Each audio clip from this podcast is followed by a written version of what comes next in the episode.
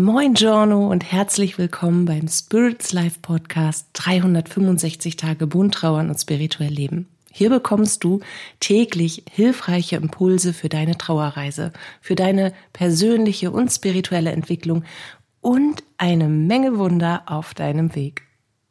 Bist du dabei?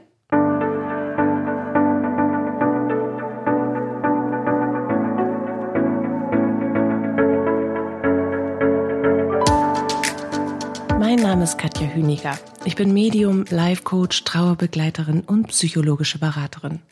Ich unterstütze dich auf deiner Trauerreise, in deiner persönlichen und spirituellen Entwicklung und auf deinem Weg zu einem neuen Lebensglück. Dabei sprechen wir über die bunten Themen von Trauer, Leben und Spiritualität, um dir damit Antworten auf innere Fragen und vor allem Licht und Kraft für deinen Tag zu schenken. Erstmal ein ganz dickes Sorry, dass ich euch die letzten Tage so hab hängen lassen.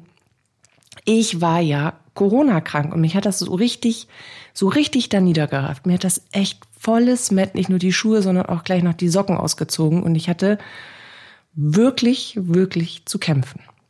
Aber ich habe gekämpft, ich habe natürlich meine Krone gerichtet, mein Schwert gezückt und wow, gesagt, ich schaffe das, tschakka, tschakka.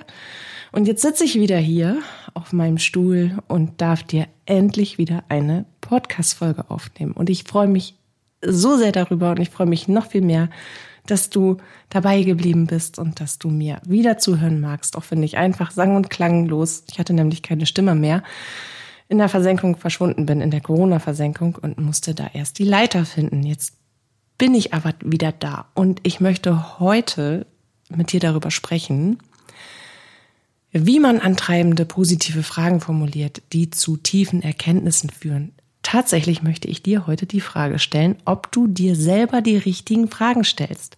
Stellst du dir die richtigen Fragen? Jede Herausforderung in unserem Leben ist eine versteckte Chance. Und leider erkennen wir unsere maskierten Chancen selten, sondern wir bleiben vor dem Bildnis des Problems oder der persönlichen Katastrophe stecken. Nicht, weil wir zu doof sind, sondern weil wir auf genau das konditioniert und programmiert wurden. Wir haben lediglich gelernt, dieses Programm weiterzuschreiben und zu perfektionieren. Wir sind sogar so gut darin geworden, in all dem die Herausforderung, das Problem oder die persönliche Katastrophe zu denken, dass wir eigentlich dauerhaft mit so einem emotionalen Schutzanzug und einem Sensorhelm durch den Tag laufen. Wie ein Trüffelschwein oder ein Spürhund jagen wir unseren Herausforderungen nach. So nach dem Motto, Mann, da muss doch eine versteckt sein. Warum finde ich sie jetzt nicht? Weißt du, woran du merkst, dass du darauf oder dass wir grundsätzlich darauf getrimmt wurden, in allem ein Problem oder das Negative zu sehen, anstatt das Positive? Die wenigsten Menschen können gute Zeiten und einen Zustand von absoluter Sorglosigkeit und innerer Zufriedenheit mit sich und der Welt trotz eigener Herausforderungen, weil die hat ja jeder Mensch, wirklich genießen wenn dann so diese Momente, wenn dann wirklich mal alles gut ist, wenn keine Katastrophe um die Ecke gekommen ist, wenn da auch nichts im Hintergrund den leisen Alarm schlägt oder man so dieses Bombenticken hört, wo man sich fragt, wo kommt das denn jetzt her? Wenn wirklich mal alles einfach gut ist, friedlich, dann werden wir unsicher dann fragen wir uns, wie lange das wohl anhält und spüren eine Form der Sorge in uns. Etwas, das uns unsicher in alle Ecken und aufmerksamer in jeden Brief und vorsichtiger in jede Situation blicken lässt. Immer in so einer unbewussten Erwartungshaltung, dass ganz sicher wieder etwas um die Ecke kommt, was uns herausfordert. Und so durch den Tag zu gehen, das stresst so ungemein, dass man gar nicht in einen positiven Shift finden kann. Nichts mit lebensbejahenden Einssein-Gedanken. Nichts mit Selbstbewusstsein und dem Vertrauen auf eine höhere Kraft. Immer bleiben wir in der Nähe unseres inneren Luftschutzbunkers. Und wenn wir eine Herausforderung aufgetan haben, oder sie sich wirklich volle Pockung dann in unser Leben schmeißt, so mit Uah! Gebrüll und im Angriffsmodus, dann suchen wir nach einer Lösung und finden aber selten in der Zeit ein wirkliches Ergebnis, einen Aus- oder einen Umweg aus dem Dilemma, so wie wir es bräuchten. Warum brauchen wir ewig bis immer, um Antworten auf innere Fragen, die Lösung für eine Herausforderung, das Loslassen von alten Mustern, von massiven Blockaden und eine Weiterentwicklung von uns selbst hinzukriegen? Warum, warum brauchen wir so lange? Weil wir verlernt haben, schnelle Lösungswege zu finden und es gewohnt sind, uns ewig und immer mit Problemen herumzuschlagen, weil wir wirklich danach suchen, weil wir uns so darauf trainiert haben mit Dingen, die uns nicht gut tun und die wir trotzdem tun, herumzuschlagen, obwohl wir merken, dass sie uns nicht gut tun. Das zum einen. Zum anderen, weil wir die Sache meistens nicht bis in die Tiefe und auch noch von der falschen Seite angehen. Wir stellen uns die falschen Fragen oder wir suchen nach den Antworten, ohne uns vorher die richtigen Fragen zu stellen. Ein Beispiel für falsche Fragen. Angenommen, wir haben ein bestimmtes Ziel nicht erreicht, dann fragen wir uns selten, was wir tun können, um dieses Ziel nachhaltig und effektiv zu erreichen, sondern wir fragen uns, warum wir es nicht geschafft haben. Oh, warum habe ich das denn jetzt nicht geschafft? Wieso schaffe ich das denn immer nicht? Mit dieser Frage bringen wir unser Unterbewusstsein automatisch dazu, nach den entsprechenden Antworten zu suchen, warum wir den Arsch nicht hochkriegen oder uns anderweitig nicht richtig für uns und unser Ziel eingesetzt haben. Ergo, wir sehen und spüren innerlich, was wir alles nicht hinbekommen und was wir nicht gut gemacht haben. Und wir, wir fühlen uns auch so. Wir sind also letztendlich packen wir volles Met unseren inneren Kritiker aus, graben unseren inneren Kritiker aus unserem Unterbewusstsein aus und lassen den die Keule schwingen und der sagt, siehste, ja, zack, das und das und das und das hast du auch nicht gut gemacht und das. Weil wir haben ja diese Frage gestellt und unser Unterbewusstsein hat schlicht und ergreifend abgeliefert. Ich habe gefragt, warum habe ich es nicht geschafft? Unser Unterbewusstsein oder mein Unterbewusstsein hat mal ganz kurz dem inneren Kritiker auf die Schulter gekloppt. Der hat sich ah, total motiviert aus seinem Schönheitsschlaf geregelt, direkt den Laserpointer rausgeholt aus der Manteltasche, dann die Leinwand runtergelassen und mal kurz Tacheles mit mir geredet. Hier, du fragst mich ernsthaft, warum du das nicht geschafft hast. Guck doch mal. Tack, tack, tack, tack, tack. Du bist doch auch zu blöd zum geradeausgehen. Also und damit sollen wir uns dann motivieren, dieses Ziel anzugehen, nochmal von der anderen Seite zu beleuchten, nochmal neu zu gucken und dementsprechend selbstkritisch und abwertend gehen wir mit uns um und drehen die Spirale der selbstbezogenen Negativität noch weiter nach unten. Und das ist natürlich so überhaupt gar nicht, total überhaupt nicht gut fürs Selbstwertgefühl. Die richtige Frage wäre natürlich, was man konkret tun kann, jetzt, um dieses Ziel je, zu erreichen, um diesem Ziel jeden Tag ein Stück näher zu kommen. Und noch richtiger ist es, sich die wirklich wahrhaftigen Fragen zu stellen. Das ist etwas, das ich in meinen Coachings anwende. Eine Technik, die so effektiv Lösungswege aufzeigt und eine positive Veränderung nicht nur verspricht, sondern sie auch mit sich bringt, wenn man sie in Angriff nimmt. Und ich möchte dir heute anhand eines Beispiels zeigen, wie sich das anlassen könnte, wie das aussehen könnte. Angenommen, du hast ein Problem damit, dich von anderen abzugrenzen und du tust immer wieder hauptsächlich das, was andere von dir erwarten, ohne deine Meinung, ohne deine Bedürfnisse oder deine Kraft zu berücksichtigen. Du stellst dich also jeden Tag ganz hinten an, anstatt dich selbst in den Mittelpunkt deines Lebens zu bringen und von dem Standpunkt zu schauen, was du für andere tun kannst, wenn du die Dinge, die für dich am wichtigsten sind, bereits erledigt hast. Oder eben zumindest einen guten Mittel, Mittel, Mittelweg, Mittelweg, Mittel, Mittelweg das wollte ich eigentlich sagen, einen guten Mittelweg geben kannst. In diesem Fall könnten die richtigen Fragen sein, um aus dieser Nummer rauszukommen, um wirklich den Fokus auf dich zu legen, um dich zuerst in den Vordergrund zu stellen und nicht permanent und immer wie in so einer Dauerschleife Murmeltiergedöns die Erwartungen der anderen so, so lange zu erfüllen, bis man selber so ein Druckgefühl in der Brust hat, dass man, dass man schon wütend ist, wenn jemand überhaupt eine Frage stellt. Kannst du das und das machen?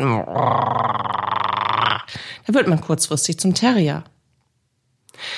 Also, die richtigen Fragen könnten zum Beispiel in diesem Fall sein. Warum tue ich das? Warum, warum tue ich das überhaupt? Warum habe ich dieses Bedürfnis, von jedem und allem permanent die Bedürfnisse zu erfüllen, die Erwartung zu erfüllen? Warum treibt mich das immer wieder um? Warum treibt mich das an? Und was steckt dahinter? Wann habe ich damit begonnen und bei wem? Dann eine spannende Frage. Wessen Aufmerksamkeit wollte ich als Kind erreichen? Wessen Aufmerksamkeit habe ich nur selten bekommen? Und was waren die Bedingungen dafür, dass ich als Kind gesehen, gehört und anerkannt wurde? Warum habe ich das Gefühl, nicht so wichtig zu sein wie die anderen? Und was verspreche ich mir davon, wenn alle zufrieden sind? Wovor habe ich Angst, wenn ich meine Bedürfnisse kommuniziere? Was kann ich tun, um meine Bedürfnisse in den Alltag zu integrieren? Und wann fühle ich mich zu wenig gesehen?